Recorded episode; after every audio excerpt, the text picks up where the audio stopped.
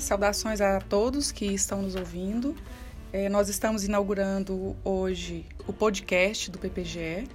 Esse podcast é uma iniciativa do Programa de Pós-Graduação em Educação da Regional Jataí, da Universidade Federal de Goiás, que nós chamamos é, intimamente por PPGE. Ele é um canal de comunicação que pretende dar mais visibilidade aos resultados das pesquisas produzidas no programa. Nós sabemos que as formas de comunicação têm sofrido é, muitas modificações contemporaneamente e entendemos que essa pode ser uma forma acessível e pouco convencional do público em geral ter acesso aos conteúdos das pesquisas que nós fazemos. A universidade, as suas pesquisas e conhecimentos precisam alcançar os seus públicos e nós encontramos no podcast uma possibilidade para isso. Por isso, estamos lançando o primeiro programa na expectativa de que venham muitos outros.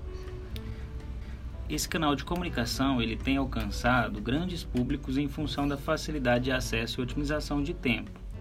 Ou seja, as pessoas conseguem ter acesso a vários conteúdos enquanto está no trânsito, dirigindo seu carro, enquanto praticam atividade física, entre outras possibilidades de atividades. Né? Ele não demanda muito equipamentos, basta um smartphone, um equipamento comum é, a quase toda a população brasileira, né? e o acesso à internet. Sua maior facilidade exige justamente no fato de que se pode ouvir o programa em qualquer tempo e lugar. Além disso, os conteúdos são transmitidos de maneira mais amigável e menos acadêmica, tornando o conteúdo de fácil acesso para a população em geral.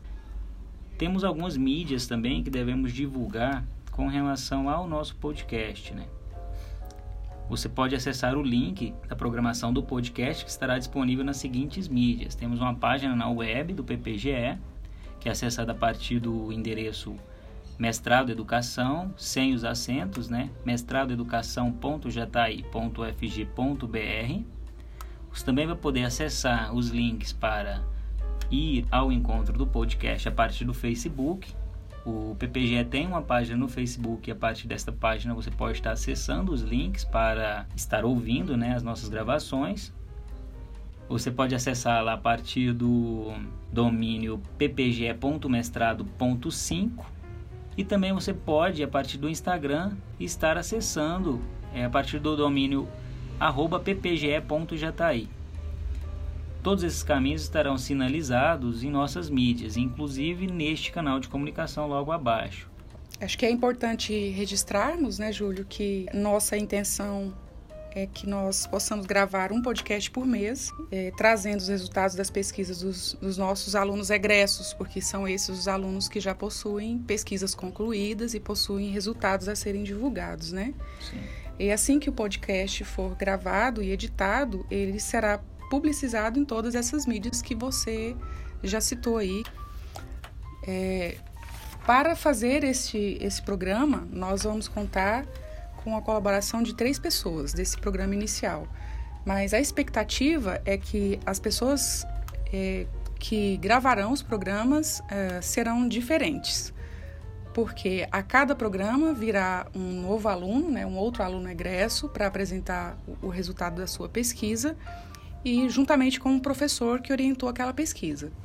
Além desses, desses convidados que serão rotativos, nós teremos sempre aqui no podcast, ou na maioria deles, eu, né, que sou a professora Kátia Leal, no momento estou coordenando o programa de pós-graduação em educação, é, também sou docente no programa e tenho alguns orientandos é, que já concluíram as suas pesquisas e outros que estão com as pesquisas em andamento.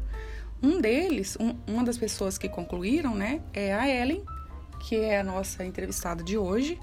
A Ellen é mestre, né, então em educação pelo PPGE, e ela também é professora é, no curso de enfermagem da Regional Jataí da UFG. Ela concluiu a pesquisa é, no ano de 2016 e é a nossa primeira convidada porque é uma pessoa muito comunicativa. Então, como nós estamos inaugurando o programa hoje, nós pensamos que seria uma boa contar com uma pessoa com facilidade de comunicação. Não é, Ellen? Se você quiser dizer olá para as pessoas que nos acompanharão.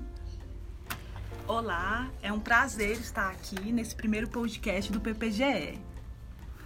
Bom, temos aqui também é, o Júlio, Júlio César Apolinário Maia. O Júlio, ele é mestrando do programa nesse momento, né? ele é aluno é, regular, está cursando as disciplinas.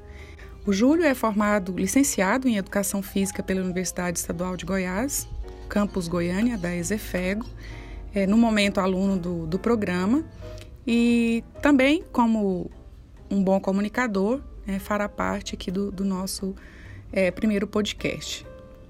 Olá pessoal, eu me sinto honrado né, de estar aqui e também gostaria muito de estar contribuindo para o podcast. Bom, somos três, né? Então, eu, Júlio e Ellen, nesse primeiro podcast. A expectativa é que nos próximos podcasts. Bom, eu, eu acumulo aqui então duas funções, porque estou apresentando o podcast e também fui orientadora da pesquisa da Ellen, né?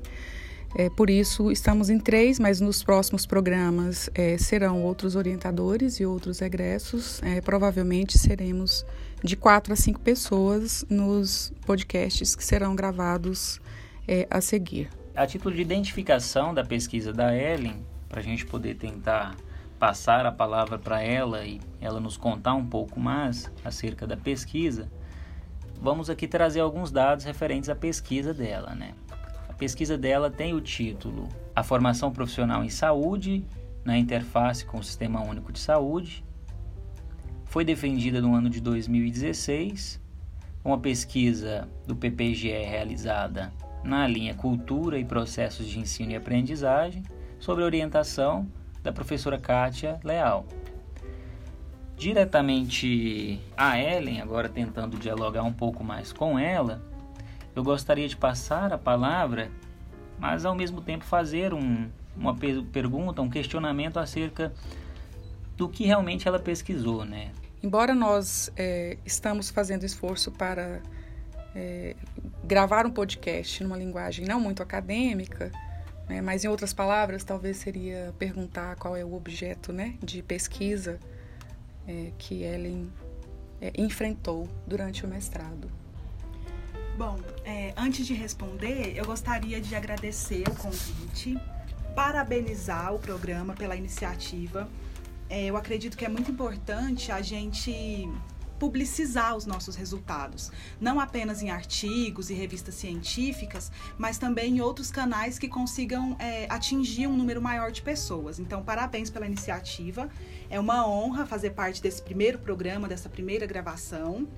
E respondendo então ao primeiro questionamento sobre o que eu pesquisei de fato, explicando de modo bem sucinto, e aí a gente pode se delongar mais, mais em outras questões, eu pesquisei os projetos de formação dos cursos de graduação da área da saúde da UFG Regional Jataí. Por que eu pesquisei isso? Para identificar os projetos, é, se esses projetos de formação estão de acordo com as concepções com as propostas de atuação profissional que a gente encontra nos diversos documentos é, e no próprio seio de criação do Sistema Único de Saúde. Ou seja, a nossa grande questão era saber se nós temos formado profissionais de saúde aptos em diversos sentidos, a atuar nesse sistema único de saúde. Muito bom, Ellen. É uma pesquisa muito interessante que eu tive o prazer de orientar e foi possível identificar a sua grande preocupação é, com os projetos de formação dos cursos da área da saúde que temos aqui na Regional Jataí. E talvez aí nesse momento fosse bom nós citarmos, né, que os cursos da área da saúde que nós temos aqui e que foram pesquisados por você são os cursos de educação física, enfermagem, biomedicina, fisioterapia e medicina. Não é isso mesmo? Isso. Foram esses os cinco cursos e que Ellen debruçou-se sobre os seus PPCs, né, que a gente chama, é, na nossa linguagem acadêmica, que seria o projeto é, pedagógico, pedagógico de curso que norteia a formação dos alunos, né?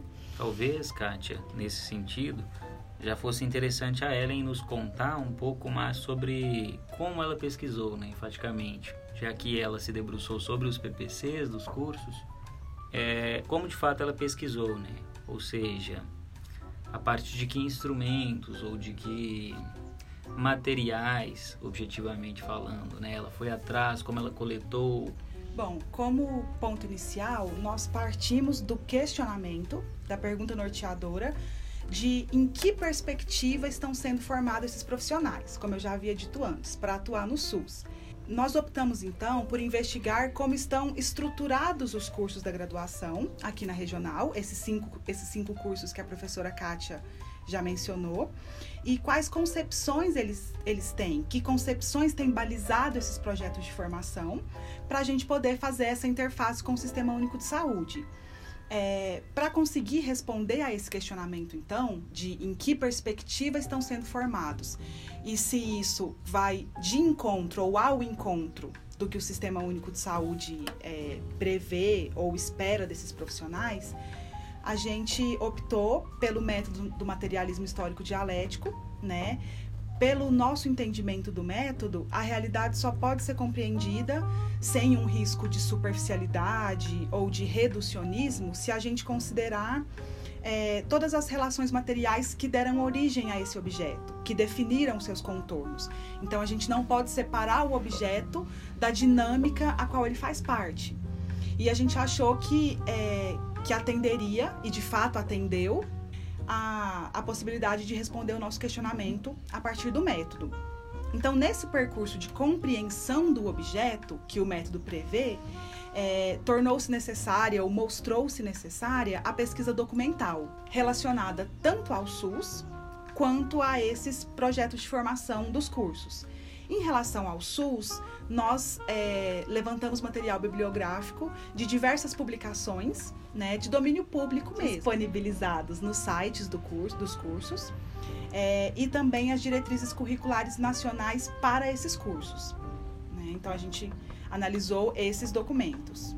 Perfeito. E agora tentando também dialogar ou tentando dar alguma sugestão para pensando naquele naquela pessoa que está nos ouvindo e que possivelmente também está num programa de pós-graduação e está tentando administrar seu tempo em relação à pesquisa ou a ida ao campo ou a, submissão em comitê de ética e coisas afins. Que dica, né, ou que sugestão você daria a essa pessoa no sentido de administração do tempo ou se no, dedicar à pesquisa. Especialmente considerando os prazos né, que são exigidos na pós-graduação, que são é, bastante curtos, considerando a, essa etapa de formação do mestrado, que, cuja meta é normalmente 24 meses.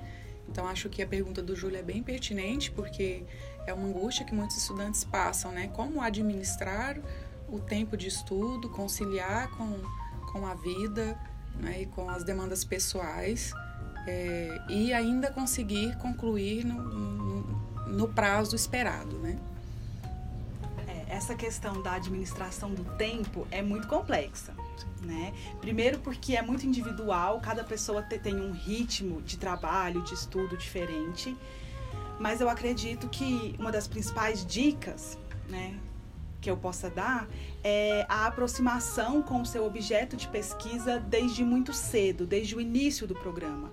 Então, por mais que você não vá começar a escrever logo de cara a sua dissertação, tem várias disciplinas para cumprir, várias leituras que vão te ajudar a construir, né? Mas já se aproximar com o seu objeto, se aproximar do seu objeto desde o início é, começar a investir em leituras que contribuam para que você compreenda o seu objeto, porque se você segrega a fase das disciplinas da fase da escrita, quando você chega na fase da escrita, você parte do zero, porque até então você se dedicou apenas às disciplinas. O que eu tentei fazer foi já me aproximar do objeto desde o início e ir construindo aos poucos. Controlar um pouco aquela ansiedade né? De nossa, eu já preciso saber o que eu vou fazer, eu já preciso aqui ter a delimitação. Então, não. No, no meu percurso de construção dessa dissertação, nós passamos por várias é, fases de construção e de delimitação. A gente partiu de um objeto inicial, né? Desde o início eu sabia que eu queria estudar a formação em saúde, mas no primeiro momento eu tinha pensado em estudar a formação de professores. Então, a partir do momento que eu me aproximei do meu objeto e comecei a entender melhor, eu fui delineando, eu fui encontrando outros caminhos, eu fui entendendo que o, pro, que o problema era muito mais profundo do que apenas aquilo que eu queria pesquisar inicialmente. Então, essa aproximação é indispensável. E a outra questão é dar ao programa, dar a essa sua formação a devida importância.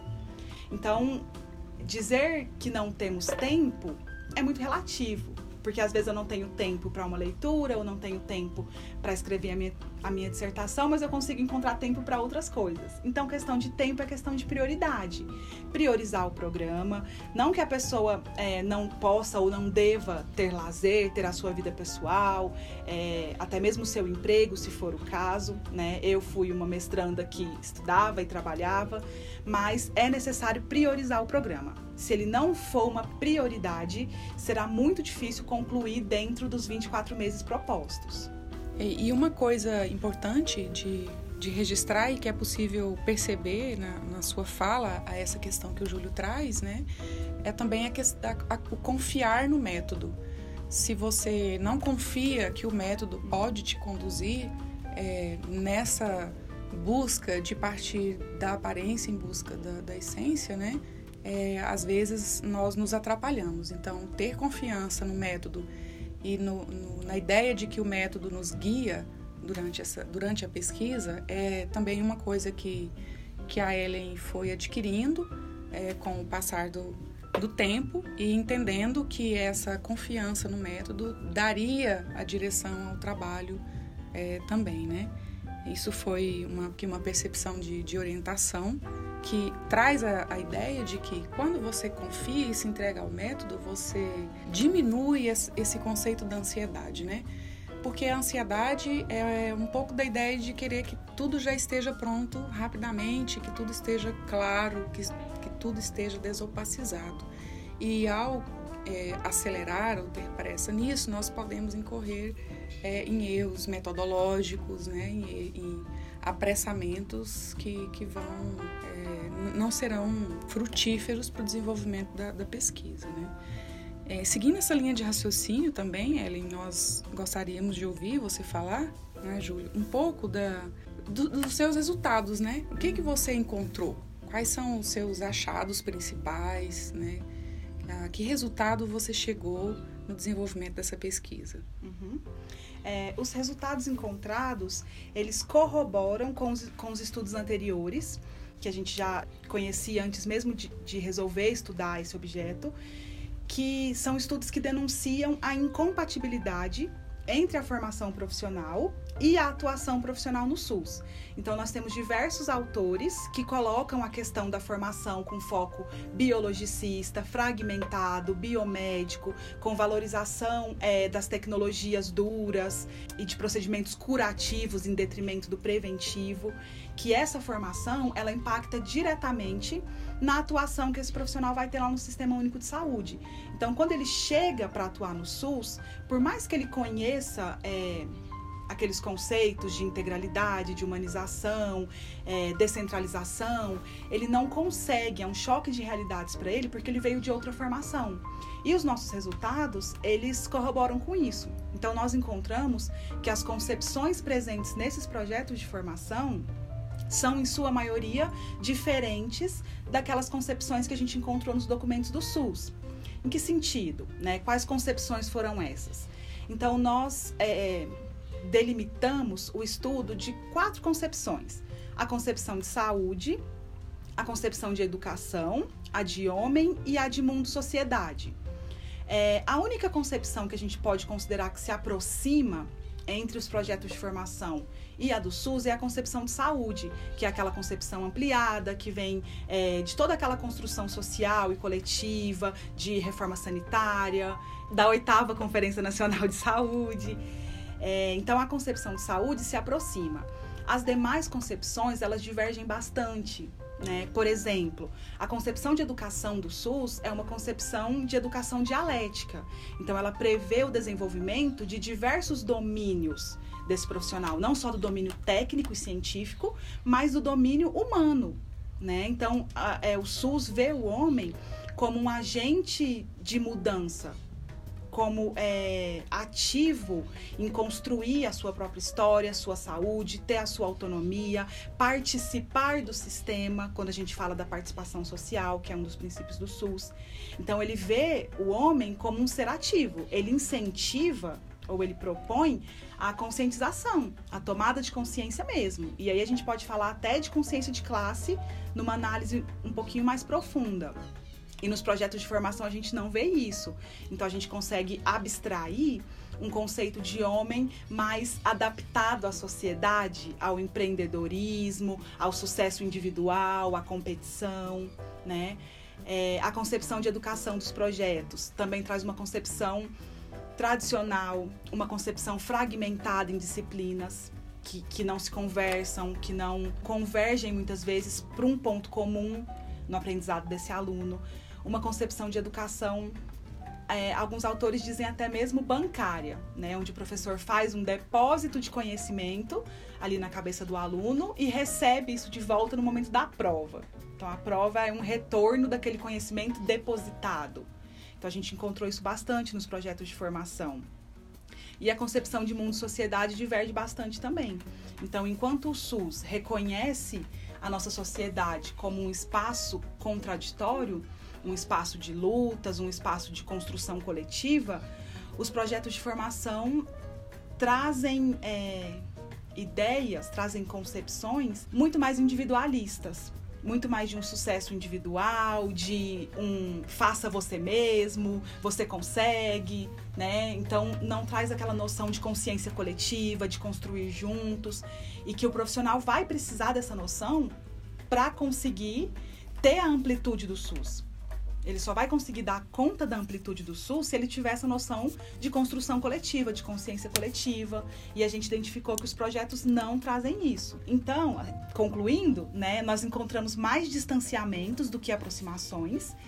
E a gente percebeu que tem ocorrido diversos movimentos do próprio Sistema Único de Saúde, do Ministério de Saúde, de propor projetos, iniciativas para estar tá junto das universidades nessa mudança do, do, do movimento de formação dos profissionais, mas que na nossa opinião essa mudança ela não pode ser superficial. Não adianta eu mudar, por exemplo, uma metodologia de ensino, falar, nossa, agora a gente trabalha com metodologias ativas, ok? Mas se as concepções continuarem arraigadas nas mesmas formas antigas, é, a gente não vai ter o resultado que a gente espera. Essa ruptura ela precisa ser um pouco mais profunda.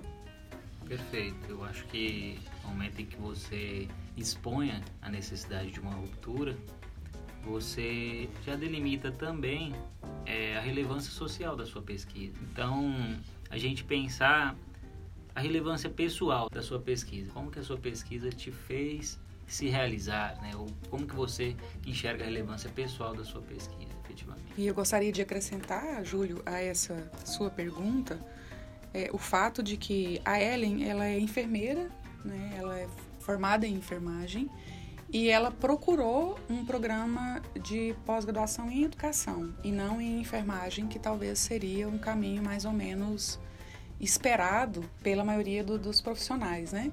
Então acho que quando você for responder essa questão do Júlio, talvez pudesse dizer também para nós por que o interesse num programa em educação.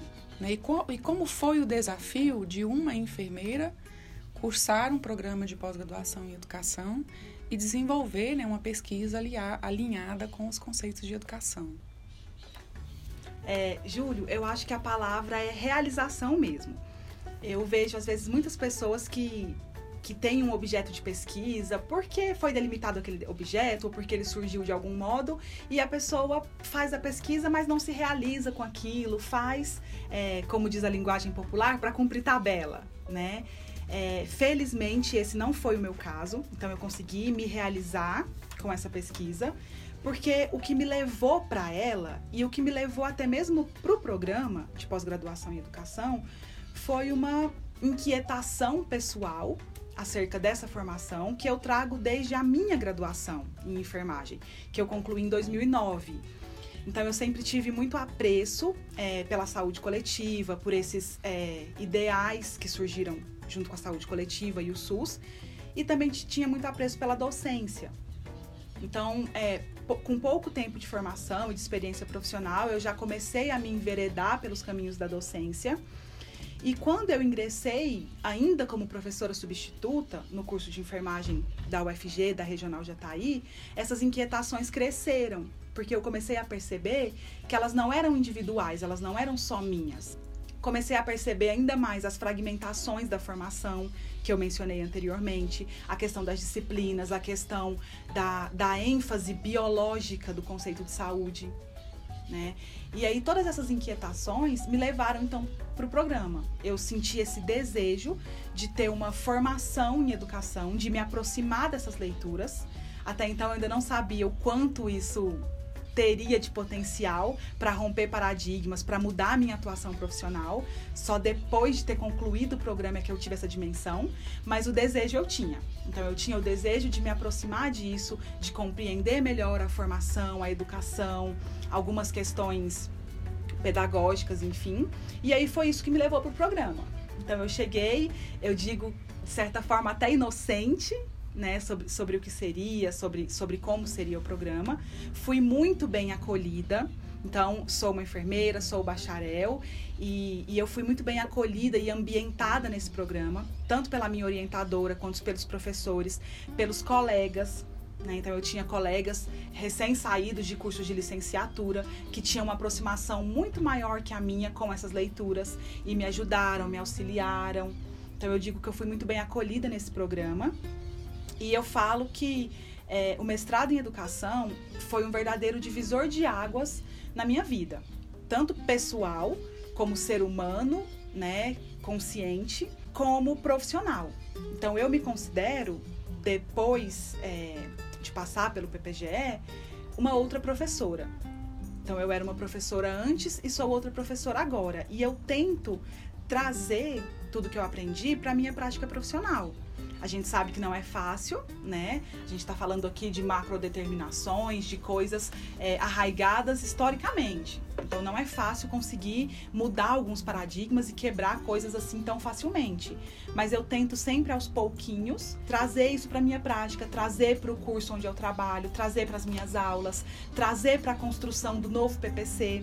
Então, nesse momento, o curso de enfermagem está reconstruindo o seu projeto pedagógico de curso, que inclusive é um dos projetos que eu avaliei na minha dissertação, e agora eu tenho a oportunidade de estar tá junto nessa construção desse novo projeto. E eu tento trazer tudo que eu aprendi, não só na minha dissertação, mas nas disciplinas do programa, nas leituras, para dentro dessa nova construção.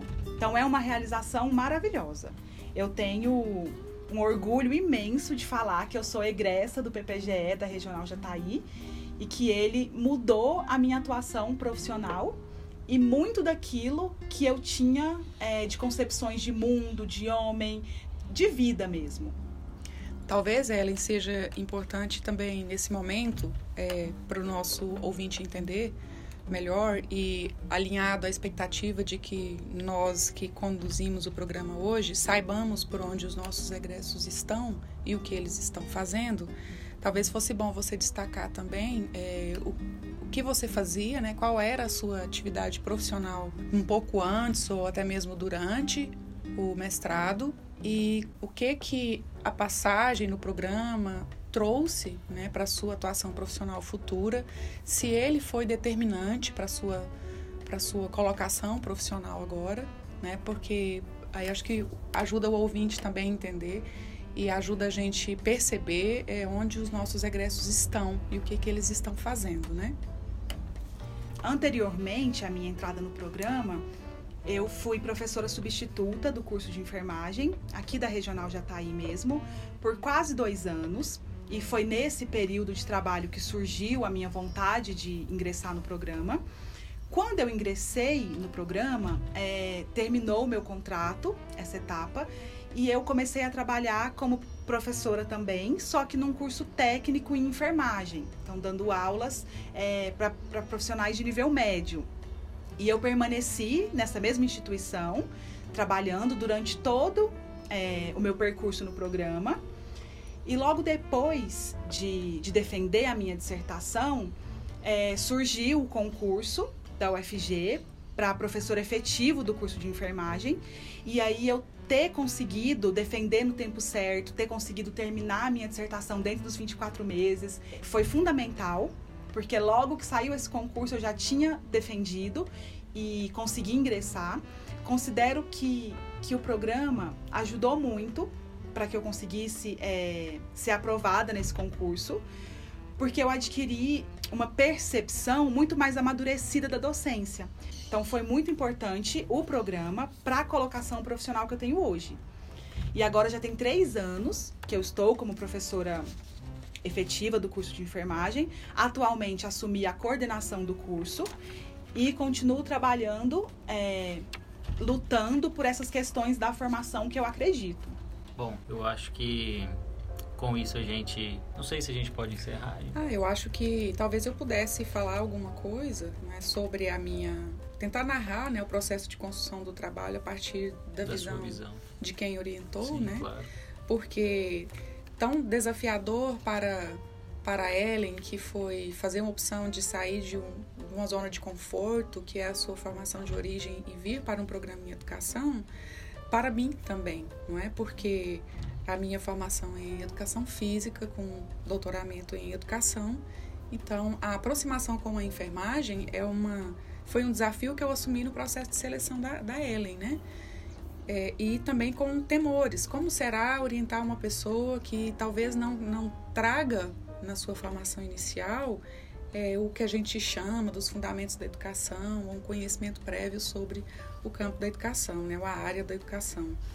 Então eu assumi esse desafio no, no, processo seletivo e eu costumo dizer que eu aprendi mais com a Ellen do que orientei, porque ela é uma dessas orientandas que vem para a gente pronta, né? É, porque é madura, é, soube se organizar no tempo, é, trabalhava e cursava as disciplinas e, e redigia a dissertação, é, terminou no, no prazo certo, né? E nas questões específicas relacionadas a, a, ao campo de conhecimento, talvez o que eu pude ensinar a ela daquilo que se refere aos fundamentos da educação, eu também pude aprender é, no que se refere a, aos fundamentos da saúde, especialmente da saúde coletiva, né? Então, pude entender melhor o SUS, pude entender melhor como a educação se articula com o SUS, é, qual a importância da, da formação que, que nós fazemos para esse profissional que vai atuar no sistema, né? E claro que isso foi muito importante para mim, porque eu também sou docente de um curso de formação que está vinculado à área de conhecimento da saúde, que é a educação física. Então, também pude aprender muito é, nesse processo de orientação. Bom, eu acho que a gente encerra, a gente esgota, né, a nossa, o nosso hall de questões.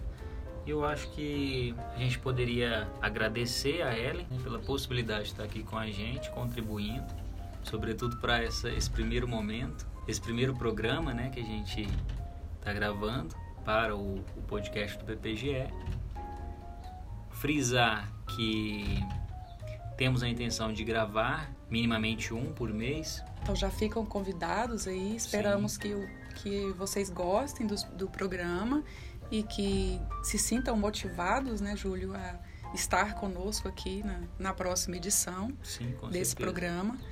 É, nós provavelmente cometemos aqui alguns erros, mas somos é, iniciantes e estamos com o propósito de nos sentir mais à vontade a cada programa que nós viermos gravar, né, Júlio? Sim. Júlio e eu que estamos aí pretendendo trocar essa parceria pelos programas que vêm à frente. Então, sintam-se convidados a ouvir o nosso programa, é, a participar né, das próximas edições do nosso programa.